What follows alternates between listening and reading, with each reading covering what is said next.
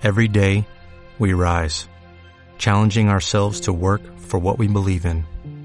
At U.S. Border Patrol, protecting our borders is more than a job, it's a calling. Agents answer the call, working together to keep our country and communities safe. If you're ready for a new mission, join U.S. Border Patrol and go beyond. Learn more at cbp.gov/careers.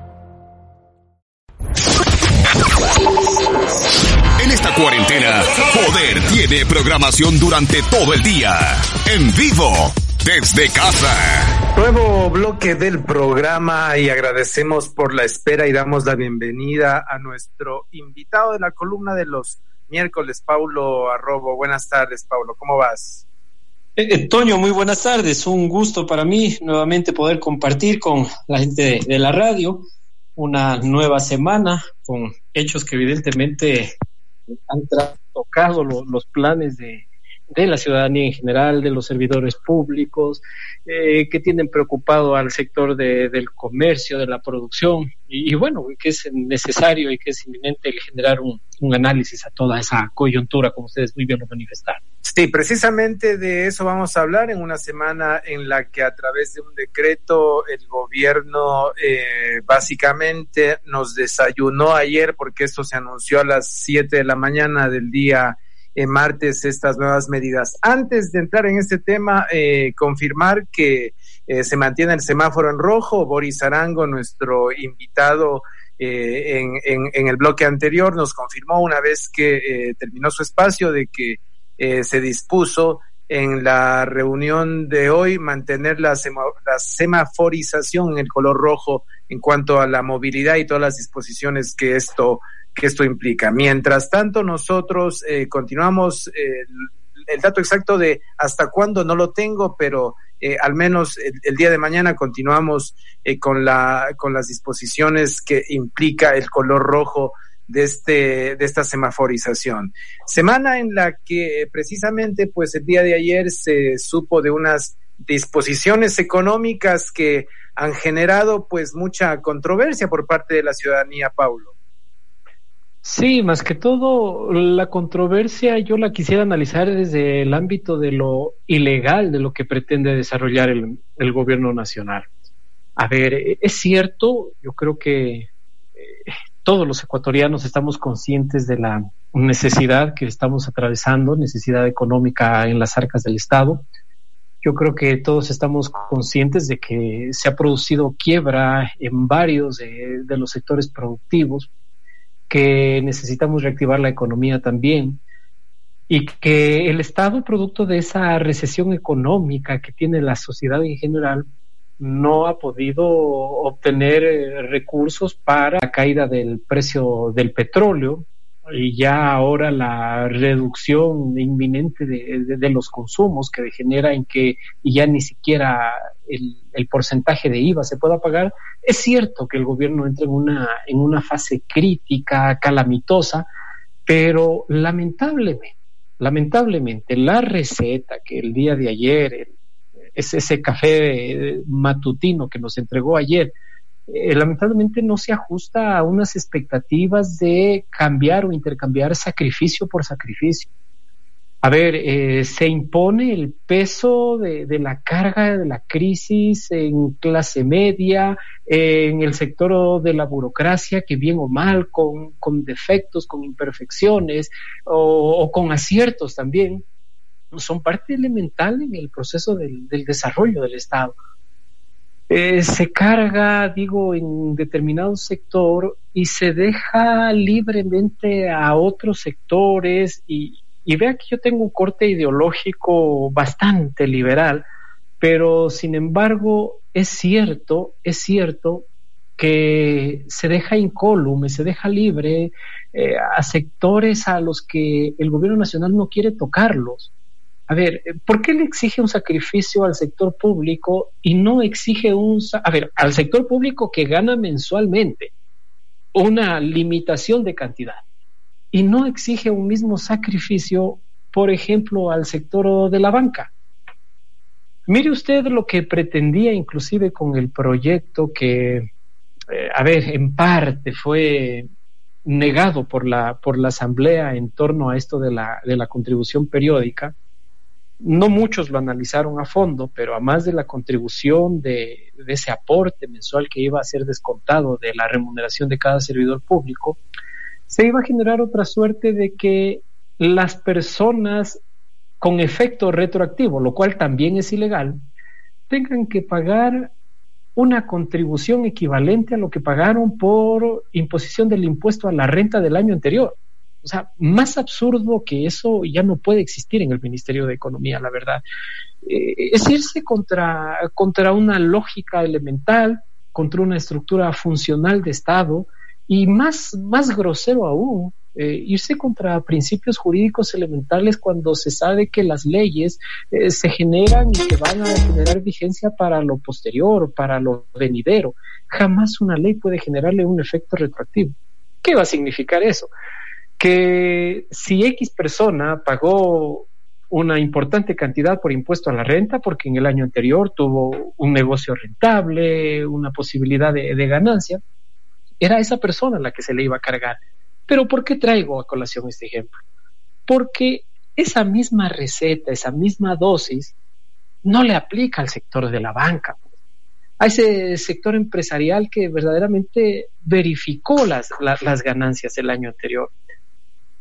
Hoy, eh, y vea, eh, son temas en los que uno tiene que actuar con, con una prudencia ideológica total, saber que si bien ideológicamente hay puntos encontrados, pero ahora el reclamo incluso de movimientos de extrema izquierda, al generar que, que la banca no es topada, yo tengo que decir están en lo correcto y que el corte de proteccionismo que ahora genera el gobierno dejó hace rato esa perspectiva populista, proteccionista y que la protección del gobierno ahora irradia a proteger el sector de la banca con un claro menoscabo, un detrimento de lo que implica el ingreso de la gente que, eh, está en el sector público.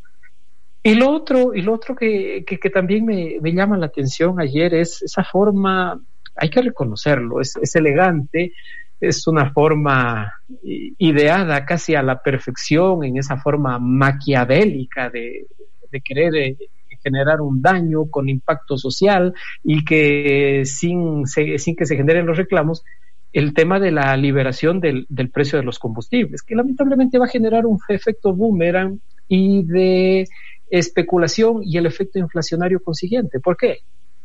Vea, eh, eh, probablemente el día de mañana, o no sé, entiendo hoy en la mañana se iba ya a expedir el, decreto ejecutivo, pero probablemente decía el día de mañana, los ecuatorianos vamos a tener una disminución de 10 centavos en el valor de, del galón de gasolina. Pero, ¿eso le genera un efecto inverso a la inflación? No. ¿Qué va a pasar cuando de aquí a un mes o dos meses se libere el precio internacional del petróleo? Está liberado el precio de la gasolina y en cambio esa gasolina suba, recupere los 10 centavos que hoy pierde desde la papa, la cebolla, todos los alimentos de, primera necesidad, usted va a observar que se incrementa en el precio. Entonces, eso también no, eh, a, ver, eh, se busca generar una liberación del subsidio, pero desde el inicio de la medida se generan estos eh, tropiezos sistemáticos que, posteriormente van a generar una repercusión inflacionaria y que todo eso le afecta al bolsillo suyo, Toño, al bolsillo de quienes nos están escuchando y, desde luego pues que genera un rechazo en el colectivo, un rechazo social porque el gobierno definitivamente no logra encontrar la, la, solución adecuada, eh, no logra ser equitativo en lo que debe significar un sacrificio de todos los ecuatorianos, pero por igual, de acuerdo a la capacidad contributiva, de acuerdo al nivel de ingresos que, tienen los ecuatorianos, y se generan esta suerte de castas o de favoritismos y privilegios que lo único que hacen es evidenciar que la sociedad ecuatoriana está plena y evidentemente fraccionada, Toño. Pero es, estas decisiones que se toman básicamente, me da la impresión a mí que, obedecen al, equipo que rodea básicamente a, la presidencia, ¿no? Bueno, entiendo, esto es algo que, lo adopta el propio Ministerio de, Economía y Finanzas. Pero, a ver, cambiemos, cambiemos de, vereda, salgamos de, estas imprecisiones que ahora, es lamentable tener que, constituirse en un crítico de, esta, de esta realidad, pero no, no nos queda otro camino. A ver, decía, cambiémonos de vereda. Del Ministerio de Economía y Finanzas vamos ahora al Ministerio del Trabajo ¿Sabe qué dijo ayer el ministro de Trabajo? Dijo que la reducción de la hora, eh, de las dos horas, perdón, en el sector público, irían a afectar únicamente a quienes laboran en la función ejecutiva. Primera situación. Luego dijo que habría un rango excepcional, un rango excepcional para los eh, servidores públicos que ejercen la docencia de acuerdo a la ley orgánica de educación intercultural, es decir, esencialmente la gente del magisterio. ¿Qué ocurre? El ministro de Trabajo, y lo digo con la responsabilidad que mi criterio obviamente envuelve lo que voy a, a mencionar ahora. El ministro de Trabajo dice que el gobierno nacional apoya esa decisión en el contenido del artículo 25 de la ley orgánica del servicio público. Ahora, ¿sabe usted, Toño, y, digámosle a la colectividad qué dice ese artículo 25 de, de la ley orgánica de servicio público? Primero, antes de explicar ese artículo, necesito que quien me esté escuchando sepa identificar algo que los abogados o la gente que maneja la materia constitucional denomina el ordenamiento jurídico. El ordenamiento jurídico no es sino una jerarquización que se hace de las leyes para darles a cada una de ellas ese grado, ese nivel jerárquico, eh, ese estatus que requiere la ley. Y así como en X empresa la decisión del conserje no puede ir por encima de la decisión del gerente financiero o del presidente de la compañía, Sucede igual con el escenario legal.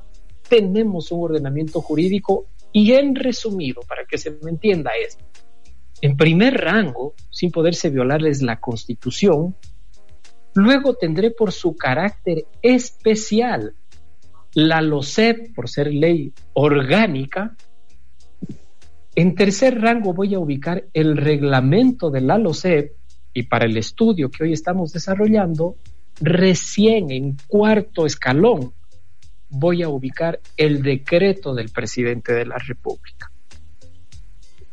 ¿Qué ocurre? ¿Qué es lo que, lo que debe hacer un presidente de la República? El, presidente de la República, de acuerdo a las potestades y atribuciones que le establece el artículo, si no me equivoco, es el 146-147 de la, de la Constitución, le permite al presidente de la República eh, dentro de, sus potestades jurídicas, legales, emitir decretos. ¿sí? Y eh, la forma en la que lo establece la Constitución dice que el presidente debe dirigir la administración pública en forma desconcentrada y la expedición de decretos son no cualquier decreto que se le antoje o que le dé la gana al presidente de la República son decretos cuando son necesarios para integración, organización, regulación y control. Hasta allí lo que manda la Constitución es el primer rango que, yo establezco en, en jerarquía.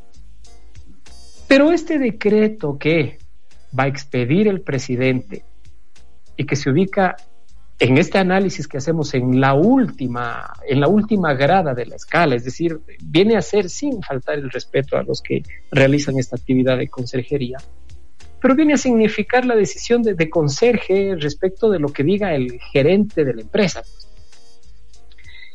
El decreto presidencial en ningún momento puede cambiar una ley ordinaria ni el decreto presidencial puede modificar lo que establece el propio presidente en el reglamento a una ley. Ahora sí, con esa aclaración ¿qué dice eh, la ley orgánica del servicio público respecto a esta aberración jurídica que, que ayer pronunció y que probablemente hoy se reducirá a decreto por parte del Ejecutivo?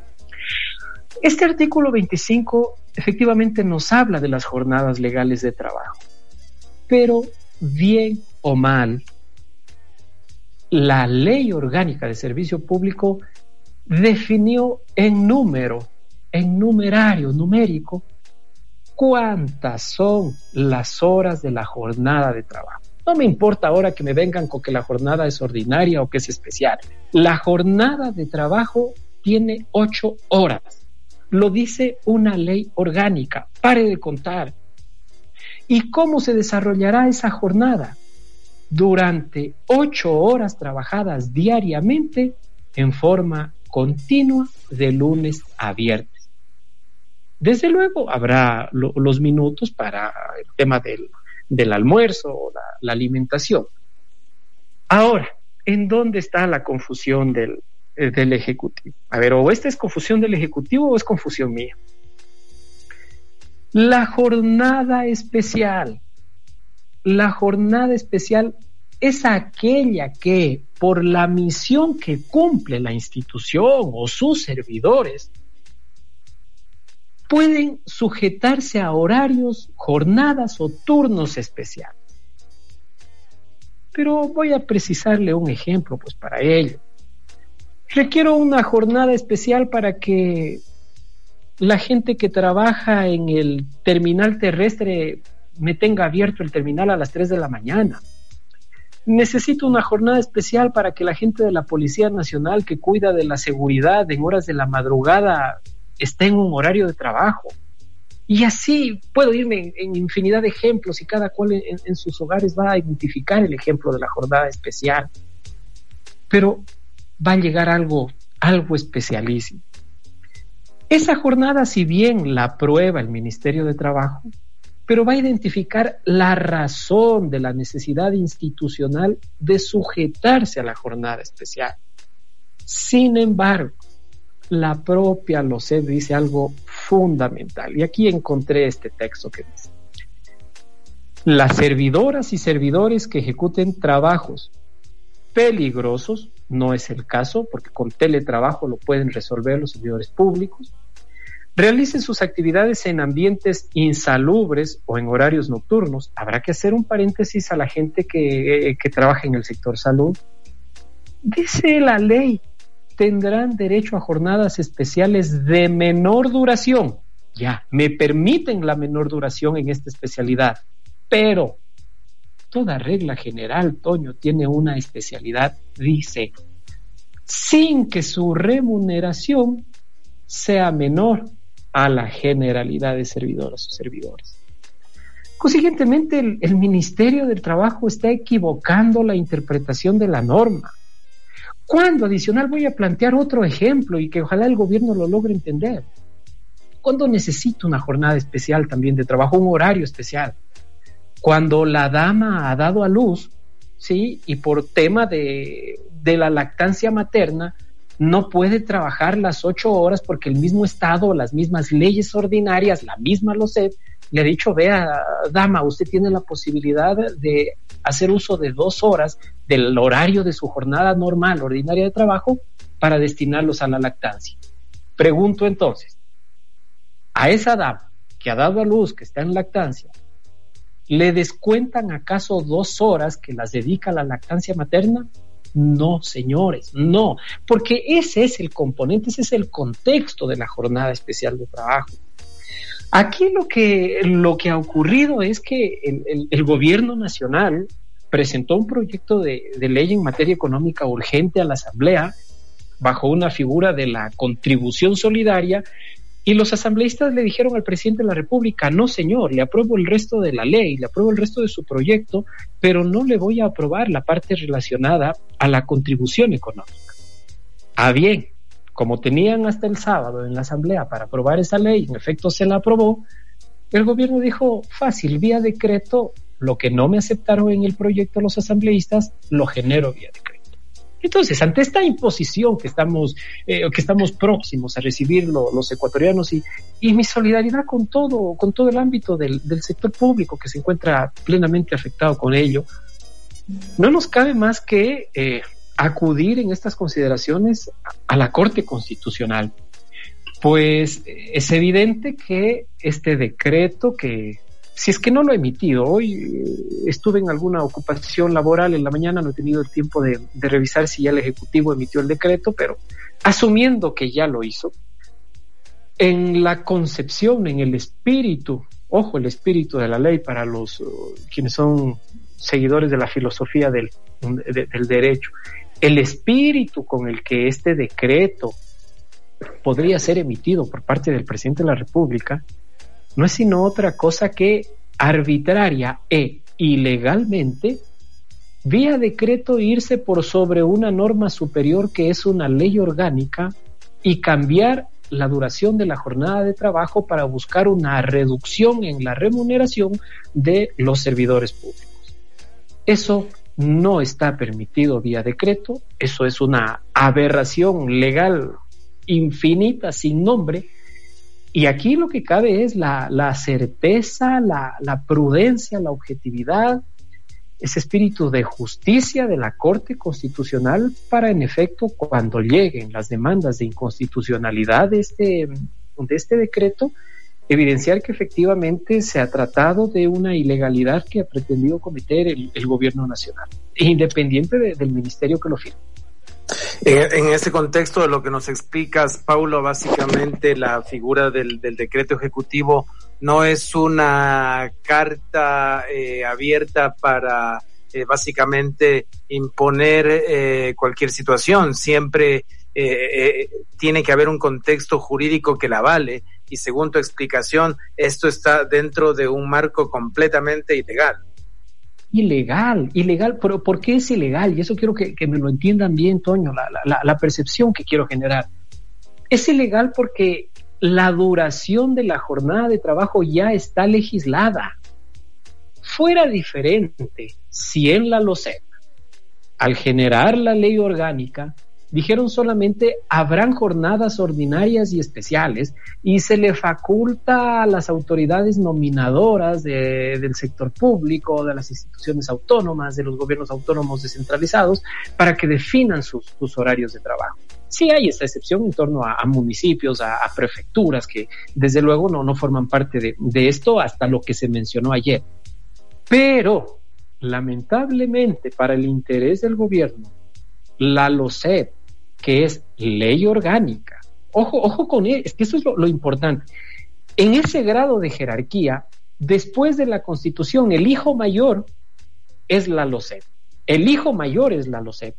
Y luego el tercero o cuarto hermano, en orden de, jerarquía, viene siendo el, el, decreto, el decreto presidencial no tuvimos, bueno, no quiero confundirle a la, a, la, colectividad, no tuvimos, por cuanto sí se dictó la ley el sábado, la posibilidad de, la emisión de un decreto ley o un decreto con fuerza de ley. ¿Qué, ¿Qué significa esto en un paréntesis rapidísimo? Si la Asamblea no aprobaba hasta el día sábado el proyecto de materia económica urgente que presentó el Ejecutivo, por esa omisión de la Asamblea, el proyecto del presidente de la República pasaba a constituir ley, sí, con alta jerarquía. Pero como eso no pasó, es decir, o más claro, fue negada la pretensión del presidente de la República en torno a esta contribución solidaria, eso no, no pasó a integrar el ordenamiento jurídico ecuatoriano.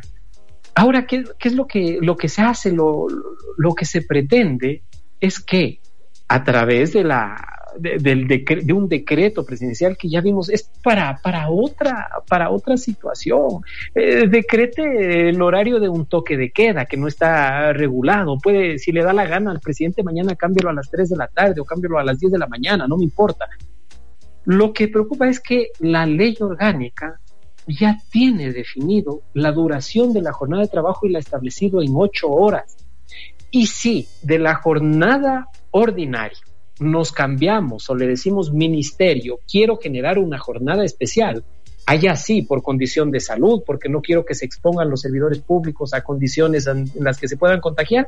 De acuerdo, le voy a cambiar su jornada y voy a permitir alternativas tales como el teletrabajo o voy a reducir la jornada laboral, pero el Ministerio del Trabajo no puede generar una reducción en la remuneración de los servidores públicos de acuerdo a lo que han venido percibiendo. Eso hace prever eh, directamente, Toño, que la, eh, si actúa, repito, la Corte Constitucional con una certeza de, primero de, legalidad, de, una observancia de lo que, de lo que debe constituir ese principio de, seguridad jurídica, va indudablemente a echar de, lado la, pretensión del presidente de la República.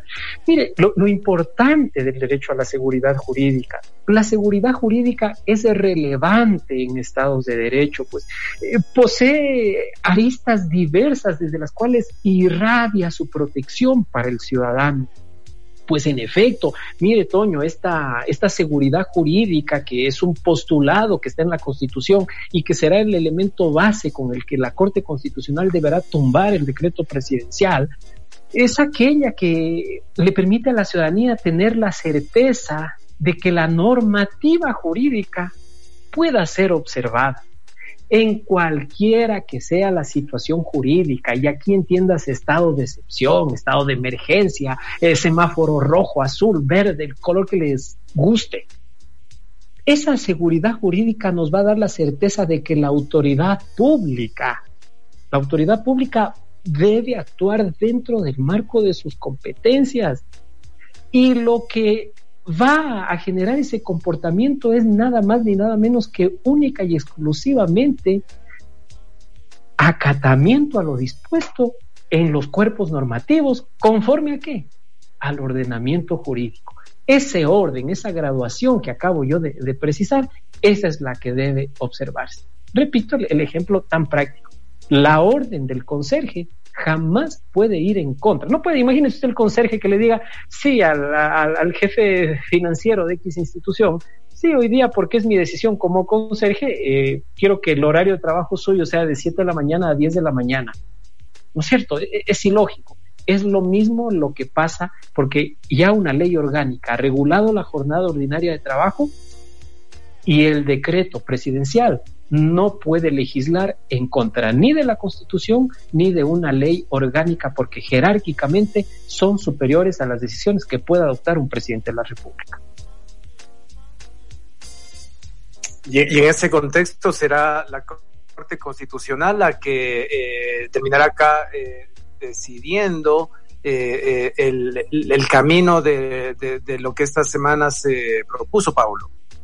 Sí, ahora otra cosa, esto tiene que, activarse. Eh, no puede en este caso, pues, eh, bueno, si quisieran de hacerlo de oficio la Corte Constitucional podría generar un control, pero se tendrá mucha más fuerza eh, el momento en el que, a ver, hay, centrales de, trabajadores públicos, ellos están debidamente sindicalizados, están organizados, podrán hacerlo mírese también otra, otra connotación.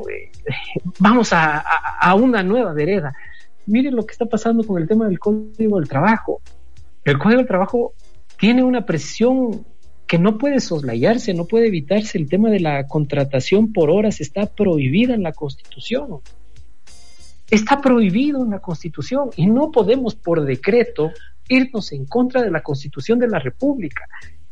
Vea, lamentablemente el, gobierno, eh, todos somos solidarios con esta situación, todos somos conscientes, eh, es cierto también que, hay que aportar con soluciones, pero esas soluciones no pueden irrumpir con, legislación ya preestablecida, con un marco legislativo que ya está determinado y garantizado por una certeza de seguridad jurídica constitucional.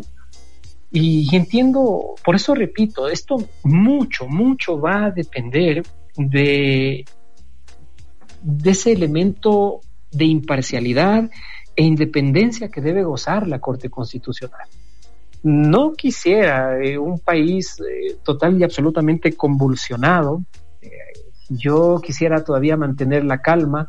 El no por guardar calma significa que vamos a descuidar de, generar las acciones de, control de constitucionalidad en forma inmediata.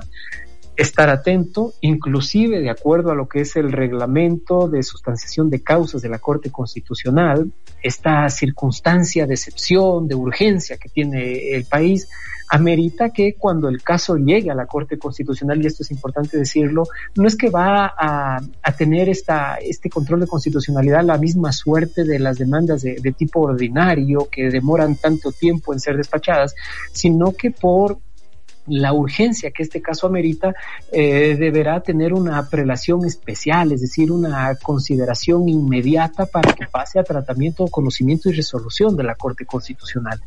Y, ahí sí, bueno, esperemos, Toño, a ver qué, qué, es lo que nos dice la Corte Constitucional y, y, desde ya quedan establecidos estos argumentos que entiendo serán por lo menos los que van a, tomar en consideración toda esta serie de, interposición de, demandas en torno a lo que vaya a constituir esta intencionalidad ya anunciada ayer por el, Ejecutivo y que, bueno, esperemos uh, el trayecto de los próximos minutos para ver ya en escrito qué, es lo que contiene, en qué tanto guardará diferencia lo anunciado ayer en forma verbal en rueda de prensa con lo que ya está escrito.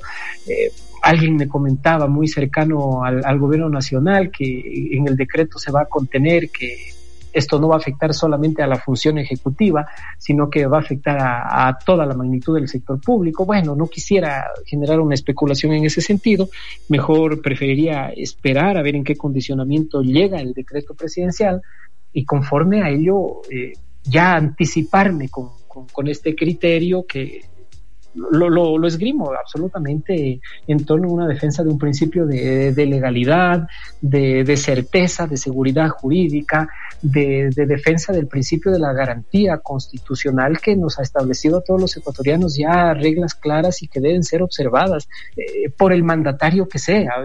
El ser representante, presidente de la República, esto no significa que deba inobservar la constitución o pisotearla cuando, cuando se les dé la gana. No, lamentablemente, y por más crisis que exista, tienen que cumplirse con los postulados que están establecidos en nuestro régimen jurídico de derecho y les guste o no, tienen que acatarlo. Caso contrario, evidentemente tendrán consecuencias y serán responsables quienes adopten este tipo de, decisiones respecto de las indemnizaciones que posteriormente pudieran generarse. Paulo Arrobo acompañándonos en esta tarde. Siempre eh, valoramos tu participación y, nos dejas una idea que sinceramente, bueno, yo, yo eh, sin, sin, sin haberlo analizado no me había puesto eh, a pensar en el tema, tampoco tenía el contexto legal, pero la, la, la exposición tuya y ese ejemplo clarísimo que, que, que, mencionas usando la, la analogía del conserje y el eh, director financiero u otra figura eh, similar, nos aclara eh, la dimensión de, de, esta decisión dentro de este marco que, que, sería de ilegalidad. Paulo, agradeciéndote y, bueno, pues la próxima semana nos encontramos de nuevo el, el miércoles para compartir estos temas tan interesantes y, y tan aclaratorios en en este momento tan particular que vive el mundo. Sí, seguro, Toño. Muchísimas gracias a ustedes. Bueno, eh, la verdad, este, este es el, primer análisis que, he desarrollado. Lo ha tenido como, como primicia Radio Poder. Eh, no, lo, no, no, lo ha, no lo he argumentado todavía en otro medio. Eh, inclusive, de lo que he hecho un seguimiento de noticias, todavía no, no han generado una percepción de un análisis en este sentido.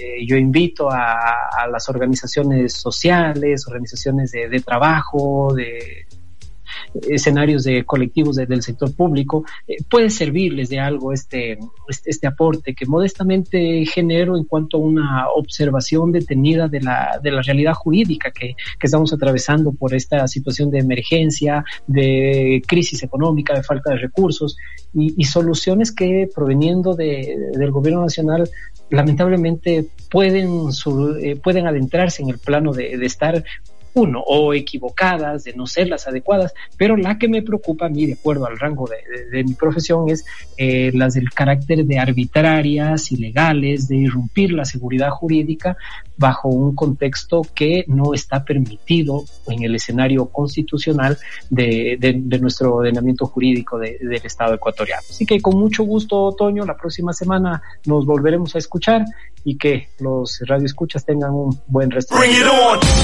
Quédate en casa. Somos poder.